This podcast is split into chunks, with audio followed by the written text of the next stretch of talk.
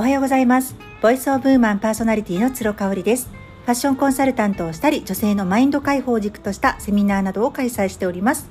フランスからリモート買い付けをしているアパレルやアクセサリーなどを、え、扱ったブランド、ラ・ローブフルフルをオンラインショップにて展開しております。詳しくはインスタグラム、ラ・ローブフルフルをご覧ください。はい、今日はね、意識のパワーってすごいよっていうお話をしたいと思います。これ、引き寄せの法則でね私ずっと興味があってそれをいつかいつか実践したいなというふうに思っていたっていうところからスタートするんですよね。うーんもともと本で読んで「シークレット」とか読んでいまして引き寄せってあるんだろうな本当にただそこには自分の強い意志力がないと引き寄せってできないんだろうなってそこまで私って強く思って引き寄せたいことってあるのかな？なんかメンタルが強い人じゃないと引き寄せってできないんじゃないかなって思っていたんですよね。それがね2019年の秋に一変することになるんです一変というかね実際に自分で引き寄せの法則意識のパワーを使って現実を変えるっていうことができたっていうお話なんですね。で人間ってね願えば叶うっていう言葉があります。ただ願わなくても叶うことってたくさんあるんですよ、うん、肩の力を抜いてリラックスしてあんまりあれもこれもっていうふうに欲張らない方が神様はあなたが本当に欲しいことを与えてくれるよっていうね。そういう事実もあると思うんですよ。そういう考えの方ももちろんいらっしゃると思うのであの願えば叶うっていうのはもう絶対そうじゃないといけないってことはないかもしれないんですけれども例えばあなたがですね皆さんが近道をしたいんであればできるだけ早く10年かかるところを5年5年かかるところを1年1年かかるところを1ヶ月でやりたいんだとしたらやっぱり意識をするっていうことがね一番手っ取り早いし近道になるというふうに考えています。そうそれで2019年の秋の話になるんですけどね。これまあ、詳しくはちょっとお話が仕事の守秘義務の関係でできないんですけれども私はねある仕事で東京に行かなくてはならなくなったんですそれが決まったのが2019年のお盆あたりね8月で、えー、と10月ぐらいに東京に行かなくてはいけなかったんですがもうその仕事の内容からしてもその時の私の、まあ、移動したくない熱からしてもどうしても行きたくなかったんですよ東京に。でこれはねちょっと私いつもは強いメンタルとか強い意志力がないと引き寄せの法則って実現しないだろうというふうに思っていたけれども一丁ここはね人生をかけて強く強く意識を使って事実を変えてやろうと思ったんです。そのぐらいねその秋に東京に行かなくてはいけない仕事の内容ってすごく大事なことだったし正直私が今までやってきた仕事の集大成っていうところでまあ、私の評価今までやってきたことの評価にもつながるわけなんですよ。だからまあ行った方がいいんですけどまあもろもろねいろいろ理由があって私はどうしてもどうしてもどうしても行きたくなかった。それで、ま、私が何をしたかっていうとその日ねもう日程も決まってたんですよ。10月の頭。何月何日何曜日っていうのが決まってたんですけれどももうねその日に私は新幹線に乗って東京に移動してるんではなく本当はね前乗りして東京の実家に泊まらなくてはいけないスケジュールだったんですねただその日も新幹線に乗って東京に向かっている自分ではなく神戸の自宅でゆったりと好きなことをしてリラックスして過ごしているっていう自分をとにかくとにかくその8月のお盆から1ヶ月半ぐらいずっと意識したんですね。うん、特に不安に思った時こんなことでも無理だろうなって、まあ、私は行かなくちゃいけないんだろうな行くことになっちゃうんだろうなってちょっと不安になる時ほど強く強く意識するようにしたんですね。打ち消すっていうよりかはいやいやいやいやっていうね軽い感じ。いやいやいや私はもうこの日は新幹線には乗らず次の日もずっと神戸にいて大好きなお家で大好きなことをして過ごしている。過ごしているはずではなくて過ごしているっていう断言口調でずっと1ヶ月半思い描いたんですね。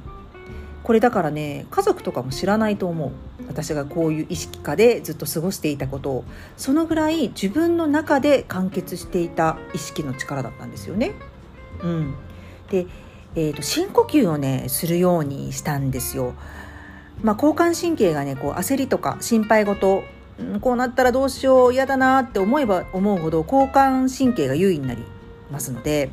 それを副交感神経にスイッチする。しかもすぐに。っていう。瞬時にっていうのってやっぱ深呼吸しかないと思ったんですね。なのでピラティスに行ってこの1ヶ月半とにかく呼吸に意識するようにしました。でああでもな行かなくちゃいけないんだろうなって思った時にピラティス中もねそういう考え方が浮かんでくるんですよ。ただもう呼吸に集中するといつの間にかねそれがねまるで川の流れにこう流れていくかのようにそっと流れていってくれるんですよね。あれ？っ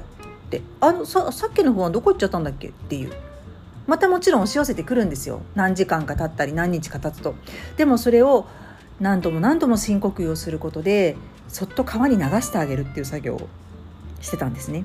そう安心を心から感じるっていうのを手っ取り早く深呼吸でしていたっていう感じ。手っ取り早いんだけどめちゃめちゃ効果があったのが深呼吸っていう感じですかね。でねまあまあそれでもそれでもやっぱりに日にちが近づいてくるとですねああでも他に用事も入らないしね断る理由がないわけなんですよ。仕事だしね集大成だし。やんごとないことじゃないと断れないですよね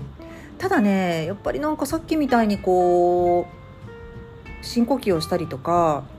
その日私はもう絶対この家にいてリラックスして過ごしてるんだっていうことがもうあたかも事実のように自分の中に刷り込みをしていくと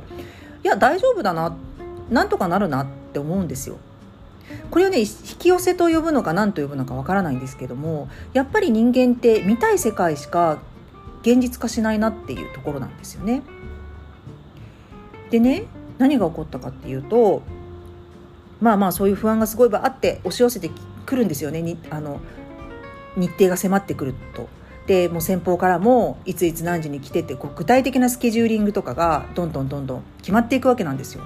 でも自分は断る理由行かなくては行かなくてもいい理由がまだ全然出てこないっていうところで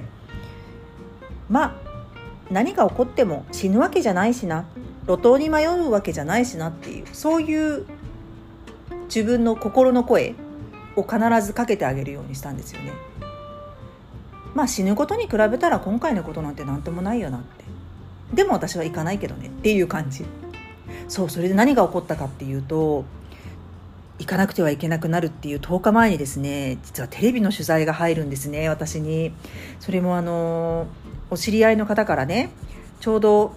なんか予定されていた方の取材が取れなくなってしまって「香織さん出てくれないかしら」と。でディレクターの人もすごく困っていると。で自宅の撮影も入るし家族の方も映るしあの結構撮影時間も拘束されるんですよ。大阪まで出たりとかするのでね。でも香織さんだったらあの受けてくださると思いますっていうふうに言っちゃったんですよね。って。その日がドンピシャでドンピシャでその東京に行かなくてはいけない日だったんですね。で私自身もその時フリーランスで仕事をしておりましたのでこれでね自分の例えばあの PR ができるっていうところとか自分の活動をたくさんの人に知ってもらうっていう大義名分ができたんですよ。でも今回お断りしたらもうあの日程の変更が効きませんのでその東京に行かなくてはいけない日にバチッと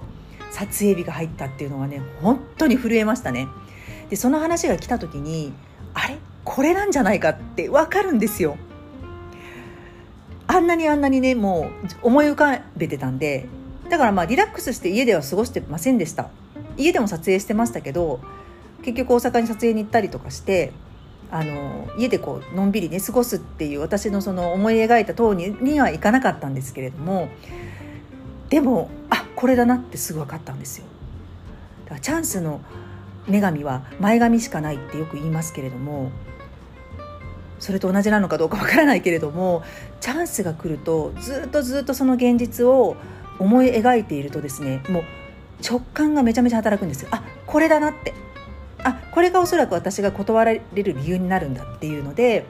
もうね打ち合わせの段階で日程が決まる段階であ絶対この日になるだろうなって思ったんですよ。霊感とかないですよ全然私。でもディレクターさんの口からこの日だったら撮影1日行けるんですよねって相手のアナウンサーの方とかもねあの空いてるんですよねって言われて来たって感じでした。でも心置きなく東京の先方に電話をしてですねいや実は撮影が入ってしまって1日ねもうこのチャンスはあの本当にないのでやりたいので行けませんと。うん、でも先方のそのあのスケジュールも動かせなかったので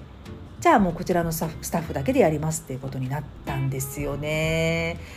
意識のパワーってすごいんですよ。これを引き寄せと呼ぶのかどうか何度も言いますが分かりません。ただ自分が意識した方向に現実って向かっていくし自分が思い描いたことしか現実にはならないってことなんですよね。その後もねちょこちょこちょこちょここの意識のパワー使ってます。それで今の私がいるっていう感じなので是非ね皆さんもやってみてくださいちょっとしたコツはとにかくとにかくうん、心の声不安な声を打ち消してそのなりたい自分なりたい現実やりたい現実、うん、を常に常に思い描くっていうことかなというふうに思っています。はい、ありがとうございました。